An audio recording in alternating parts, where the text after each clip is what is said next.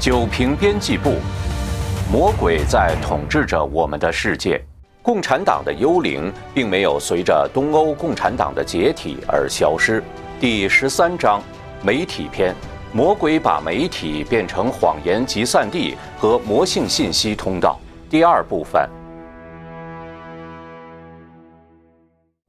五，把电影变成反传统文化的先锋。好莱坞电影的社会影响是世界性的。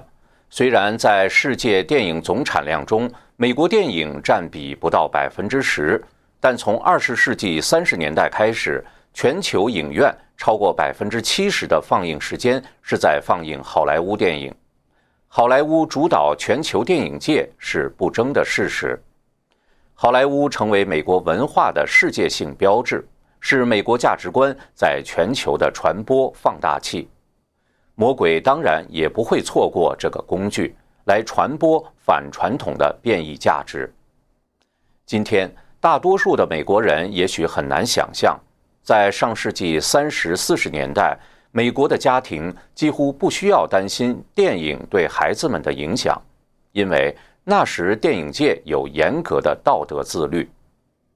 一九三四年，在教会的协助下，电影界制定了海斯条例。条例的第一条规定，任何电影不得降低观众的道德水准，因此观众的同情绝不能导向罪犯、犯罪行为和罪恶。关于性的条例规定，必须维护婚姻和家庭的神圣性。电影不得暗示低俗的性关系是可接受的，或者是常见的。通奸有时是情节所必须的内容。但绝不能做露骨的处理，或者以正面或以吸引人的方式来呈现。然而，从上世纪五十年代开始，伴随着共产邪灵主导的性解放观念升温造成的文化道德冲击，同时，电视在美国家庭的普及给电影界带来巨大的竞争压力，越来越多的影片无视海斯条例。对好莱坞原有的道德自律带来极大的冲击，如改编自同名小说的《洛丽塔》，以继父和未成年女儿之间的不伦性关系作为主题，获得一项奥斯卡奖和一项金球奖。虽然在当时这部片子毁誉参半，但今天烂番茄影评网站四十一个评价中，好评达百分之九十三，从中可见。整个社会道德的巨大变异，最终，六十年代末，西方受共产主义思潮影响的反文化运动高潮到来，宣告了好莱坞传统道德秩序的解体。这个动荡时代中，几部代表性反叛影片标志着魔鬼大规模控制好莱坞的开始。首先是一九六七年的《我俩没有明天》。该片改编自大萧条时代以邦尼与克莱德夫妇为首的杀人抢劫犯罪团伙的真实故事。在大萧条当中，由于房屋被银行没收，造成了人们的流离失所，强盗对此表现出义愤。由此，影片把杀人抢劫银行行为描绘成是出于对社会不公正的不满，暗示。恶行有着某种罗宾汉式的正义性。值得注意的是，本书多次提到，魔鬼善于用某种看似高尚的社会正义把恶行合理化。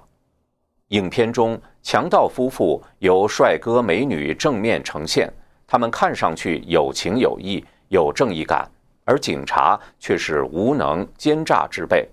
这清晰体现了当时反传统价值。反社会秩序的主题，甚至在结局中，两个强盗的死都显得无辜。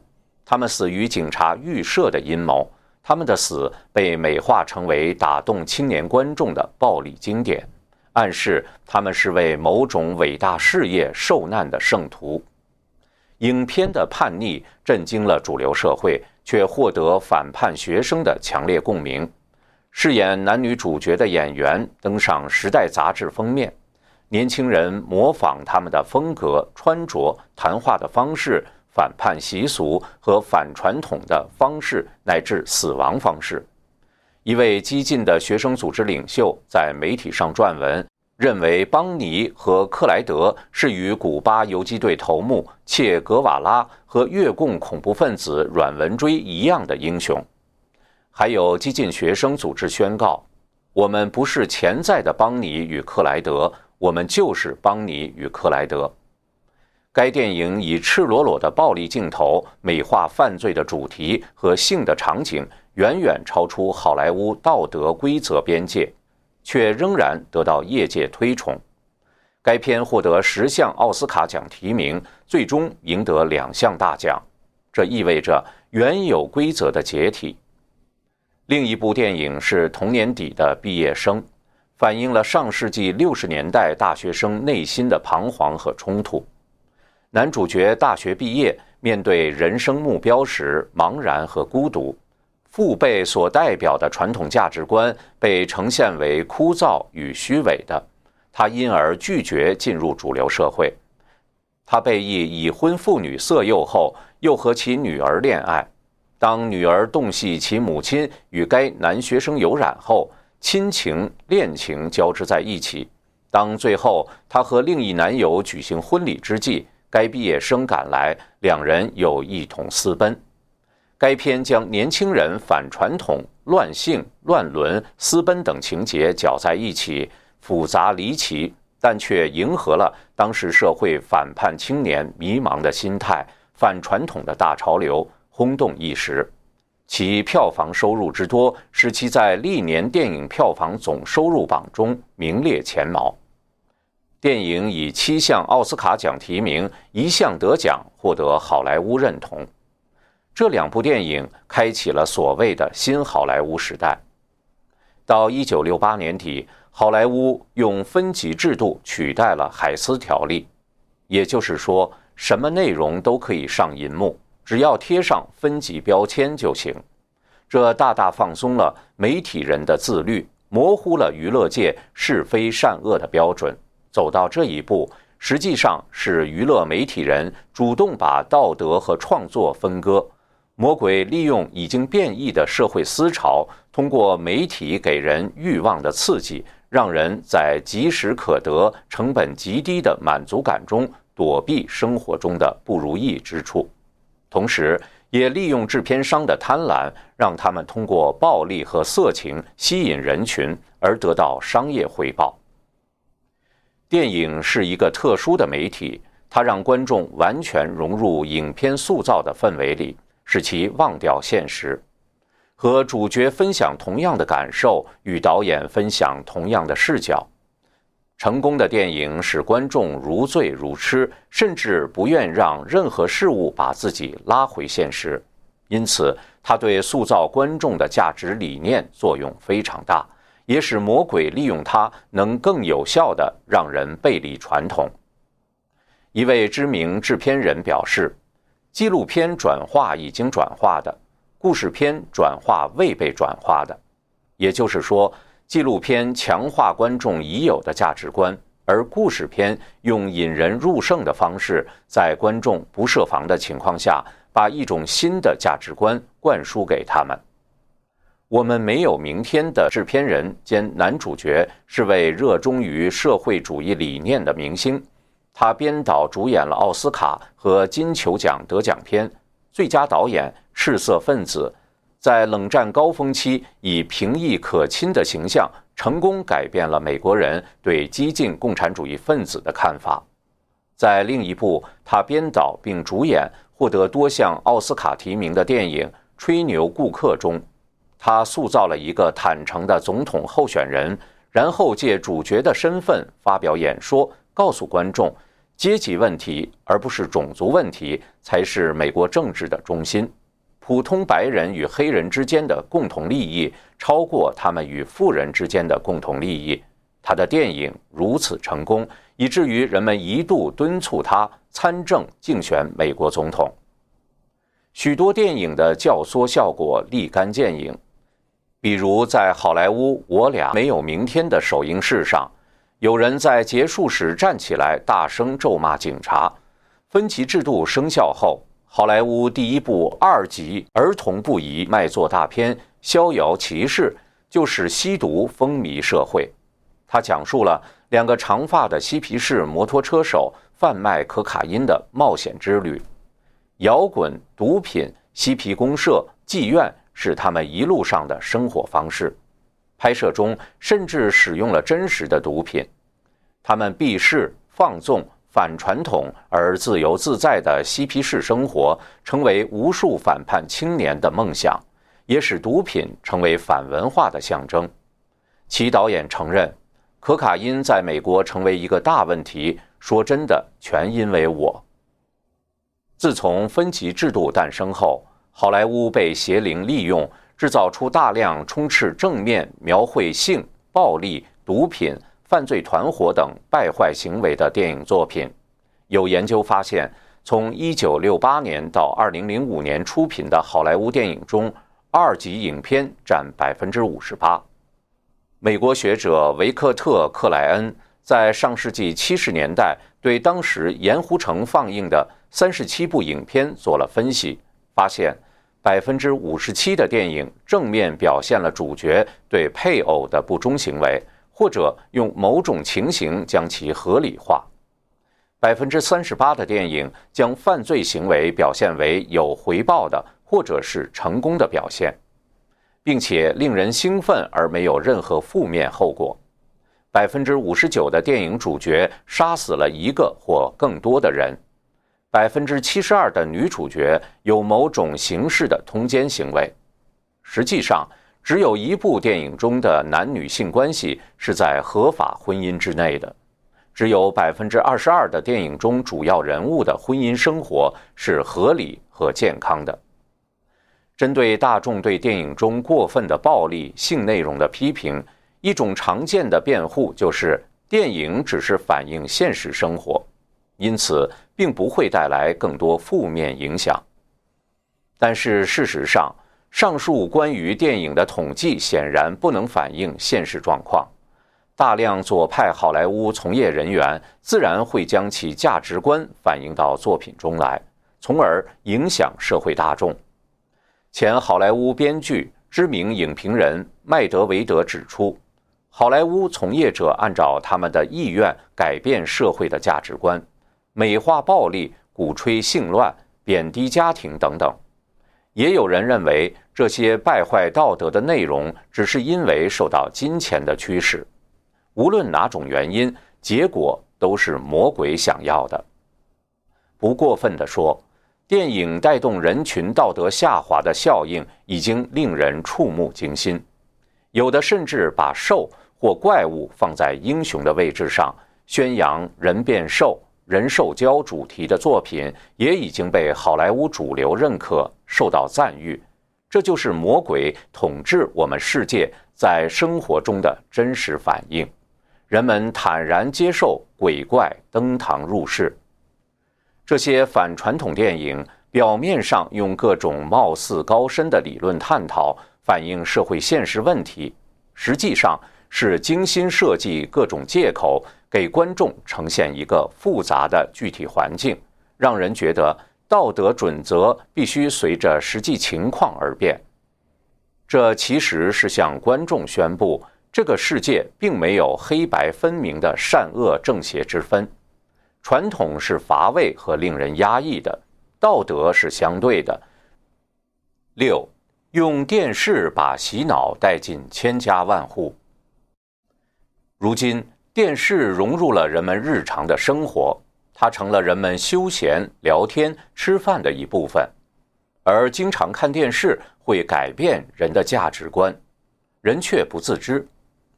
美国媒体研究中心的一项调查研究证实了这一点。比如，一个人观看电视越多，越不倾向于坚守诸如诚实、可靠、公正等传统价值观。观看电视越多的人，越倾向于对性道德方面的开放，更容易认同婚外性关系、堕胎、同性恋等等。虽然两组人自称信神的比例都差不多，约百分之八十五，但一个人观看电视越多，就越不容易珍视宗教原则和遵循神的教诲。比如问卷选择。应该在任何情况下都遵从神定下的价值规范，还是遵循个人价值的同时结合神的道德规范？看电视多的人容易倾向于后者。从这些数据中，我们可以看出一个特点，就是经常看电视能够使人容易倾向于道德相对主义。从上世纪五十年代开始，电视已经融入人们的日常生活。除了情节引人入胜的电视剧和电影有同样塑造人的价值观的效果之外，脱口秀、情景剧甚至纪录片等等，也通过每天不断重复。悄悄把各种变异理念灌输进人的大脑。以脱口秀为例，演播室为了收视率，特别乐于邀请那些观点或行为与传统价值相左，或者生活矛盾突出的嘉宾，或者邀请专家讨论一些有道德争议的话题。这些嘉宾被鼓励勇敢吐露个人生活中的深刻复杂的问题，然后。主持人、专家或者现场观众会给出种种解决问题的选项。为了使节目受欢迎，节目中通常没有任何道德评判，于是许多节目便成为败坏、变异行为和观点的展示场。人们逐渐认同他们原本坚持的价值观在某些特别情形下并不适用，这实际也就悄悄否定了普世价值的存在。还有很多电视台晚间节目充斥下流低级的内涵，不堪入目。一些节目主持人也以出口说脏话为荣，甚至女主持人也口出不逊。不少节目是在人极度放松的情况下，以娱乐的形式灌输低级品味、反文化、反传统的内容。久而久之，人们见怪不怪，甚至认同、欣赏。道德下滑而不自知。电视情景剧也被魔鬼利用，把平时人们在日常生活中不常见的变异价值观行为不断重复呈现，使之正常化。夏皮罗曾举过这样一个例子：在风靡美国的情景剧《朋友》中有这样一个片段，罗斯的前妻卡罗是个女同性恋，但她怀了罗斯的孩子。罗斯显然对自己的孩子在同性恋家庭长大感到困扰。这时，菲比走过来安慰罗斯说：“我长大的时候，你知道，我爸离开了我们，我妈去世了，继父被关进了监狱，所以我几乎没办法拼凑出一个完整的家庭。而你的孩子现在还没有出生，就有三个家长在争着谁能爱他更多一些。”他简直是世界上最幸运的婴儿。罗斯一下子释然了，觉得很有道理。夏皮罗写道：“一个怀孕的女同性恋和三个家长，不但被描绘成正常家庭，甚至还是令人羡慕的家庭。”医学上发现，人的脑电波呈现出五种模式，其中两种是人在清醒时的模式，称之为阿尔法模式。和贝塔模式，当人处在紧张工作的状态下，脑电波呈现贝塔模式。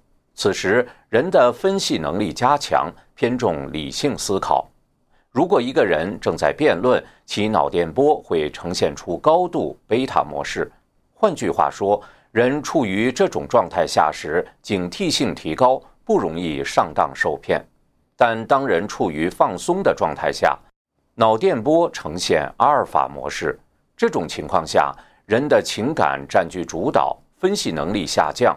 人们在看电影、电视时，不是处于一个严肃的思考状态，而是一个放松和容易被灌输的阿尔法模式。这种情况下，人很容易被影视剧里的观点说服。研究显示，接近三分之二的媒体节目，包括儿童节目，含有暴力情节。有误导倾向的性内容也遍布电视和影片中。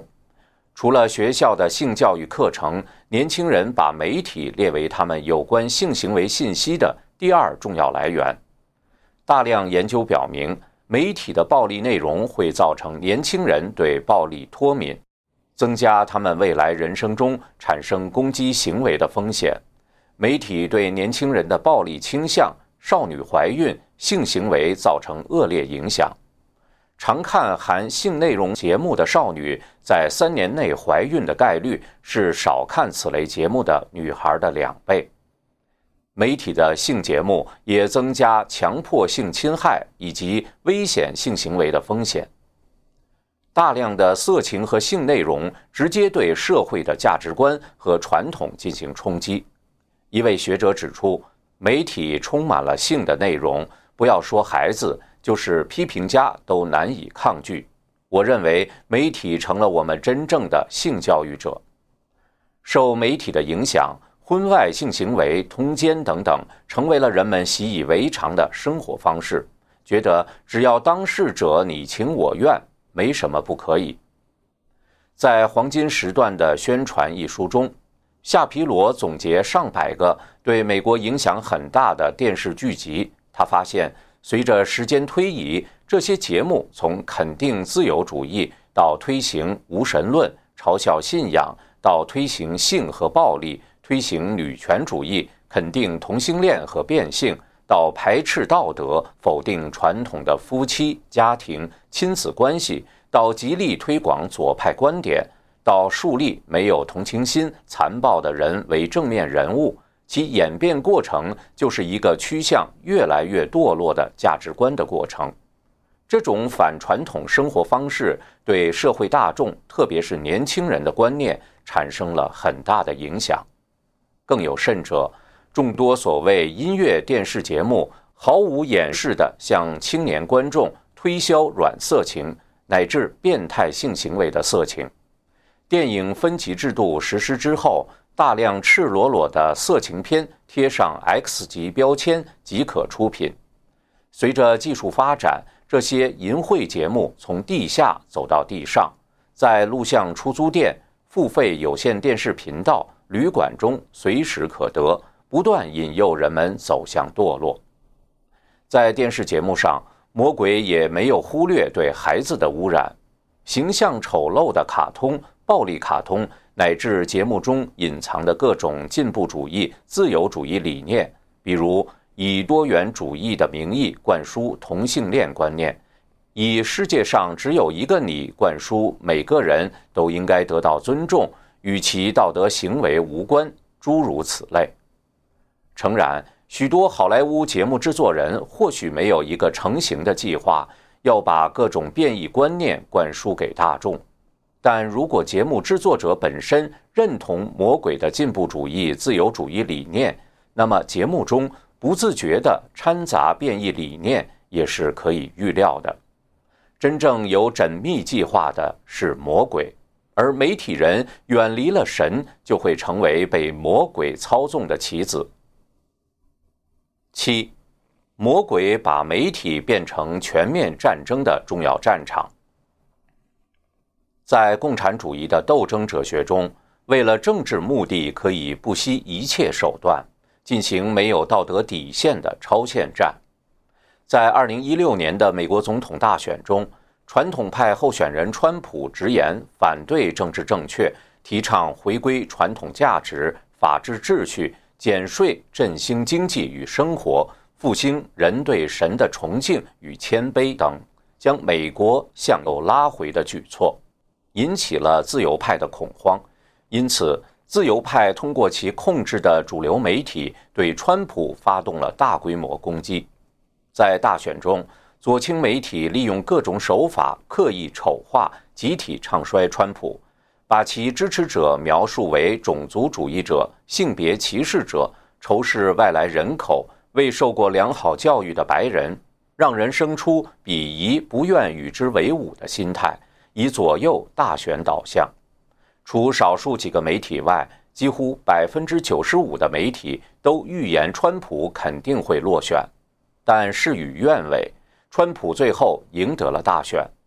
通常来说，无论选战如何激烈，选战结束后，不同党派团体都应重归正常运作，媒体更应秉持公正准则，以国家利益为重，保持媒体中立的原则。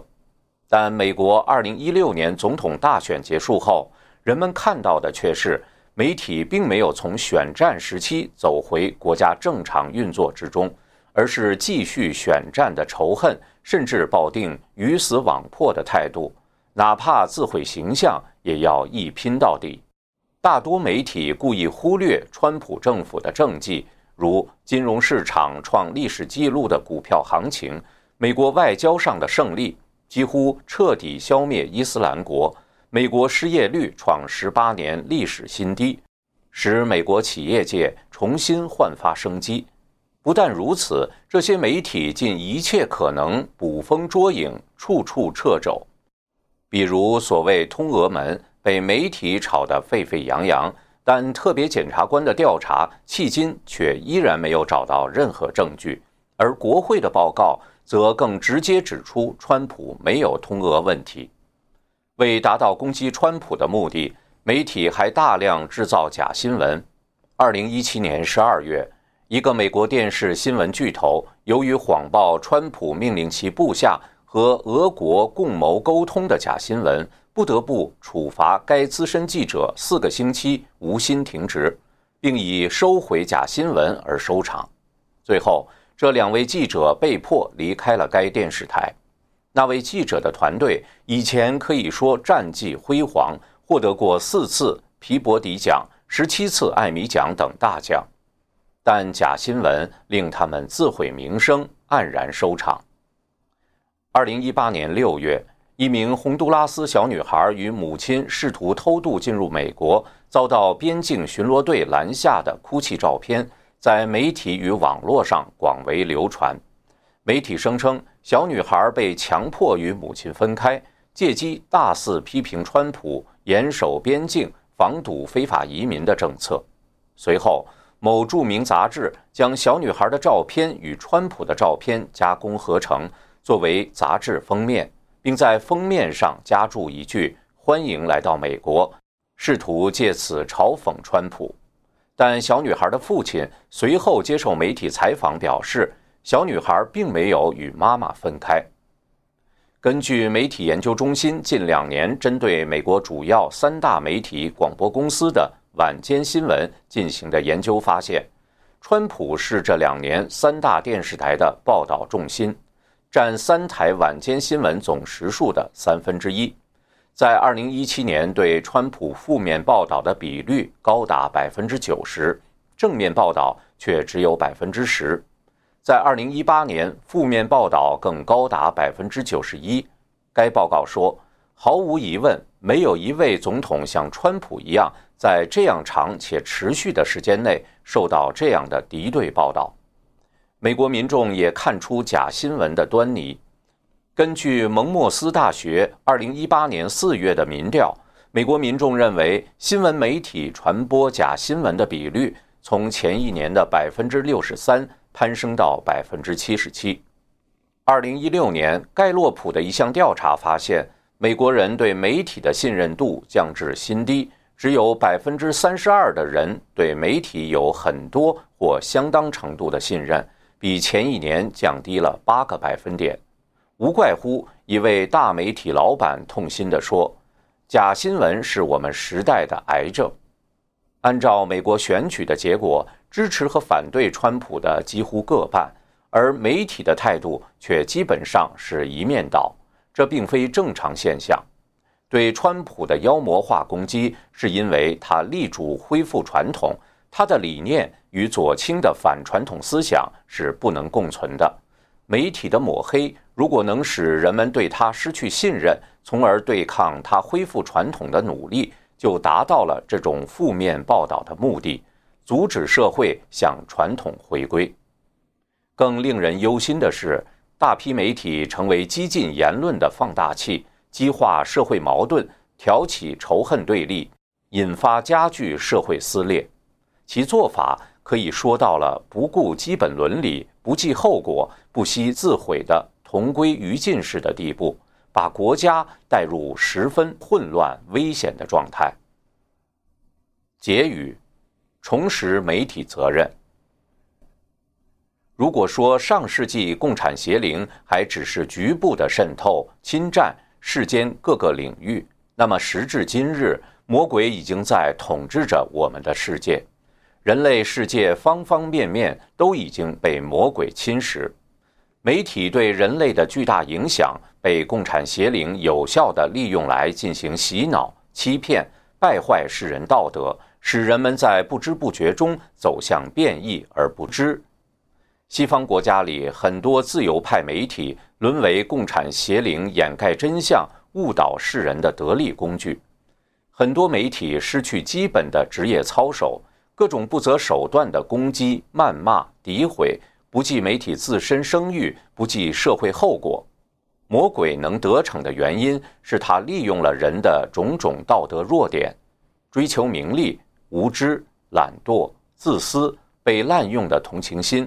争斗心等等，有的人自以为是地把自己装扮成真理在握者，反叛传统的价值；有的人为了博得眼球而迎合道德堕落的大众需求；有的人为了自己的职业前途而顺从堕落的标准；有人出于妒忌和敌意编造假新闻；有人由于无知和懒惰而听信假新闻。有的人利用人们的善良和同情心，而鼓吹所谓的社会正义，带动整个社会往左转；有的人为了政治经济目的而不择手段。媒体的使命是崇高的，它本是人们赖以获取日常大众信息的生命线，也是维护社会健康发展的重要力量，承载着大众的信任。客观公允是对媒体的基本伦理要求，是人们对其信赖的关键。但今天的媒体乱象无处不在，让人们对媒体的信心大打折扣。重拾媒体的使命，重现新闻业的辉煌，是媒体人的光荣责任。重拾媒体的使命，意味着媒体需要追求真。媒体对真相的报道是全面的，而且是出于诚意。很多媒体在报道社会现象时呈现的是局部的真实，往往带有误导性，有时比谎言更有害。重拾媒体的使命，意味着媒体需要追求善。媒体的善，并不是对同情的滥用，不是政治的正确，而是为了人类真正长远的福祉。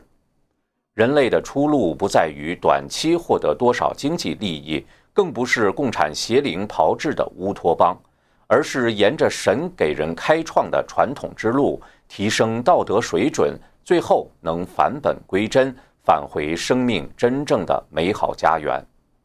一个媒体让社会重德，才是根本的为善。人类社会是善恶同存的，传播真相，揭露邪恶。抑恶扬善是媒体的责任。重拾媒体的使命，意味着媒体需要更多的关注事关人类前途的大事。在人类最近一百多年里，出现了自由社会与共产阵营的对峙，表面上是意识形态的对峙，实际上是正与邪、善与恶、生与死的交锋。共产邪灵在全世界摧毁人类文明赖以维系的道德，在东欧共产政权解体之后，其阴魂仍然未灭。在中国这个文化古国，中共最近二十年发动了对信仰真善人普世价值的法轮功的迫害，这场迫害涉及人数之多、范围之广、时间之长、迫害程度之惨烈。在人类历史上都罕有其比，是当代社会最大的信仰迫害。从根本上说，这不只是对法轮功的迫害，而是对人类文明核心价值的迫害，对人类信仰自由的迫害。但西方媒体报道数量和力度与之相比，远远不成比例。大多数主流媒体受中共政权威逼利诱，在报道上自我审查。对这场当代最大的信仰迫害保持沉默，有的甚至散播中共造谣谎言，为邪恶推波助澜、助纣为虐。同时，人类也出现了反对共产邪恶主义、回归传统的潮流。在中国，已经有超过三亿人退出中共的党团队组织。这样一件关系到中国与世界未来的大事，西方媒体却罕有报道。在世界经济巨大变迁的今天，真相与传统道德比任何时候都尤显重要。世界都需要能明辨是非、择善而行、维护公众道德的媒体。是否能够超越个人、公司和党派利益考量，从人的基本良知出发？把真实的世界呈现在世人面前，是摆在每个媒体人面前的课题。对读者和观众来说，在媒体道德下滑的时候，明辨是非、理性认知媒体的各种信息，从传统出发判断问题，从普世价值的角度衡量社会现象，促成媒体回归历史使命，变得极其重要。这也是人们能够远离共产邪灵、走回传统、走向美好未来的关键。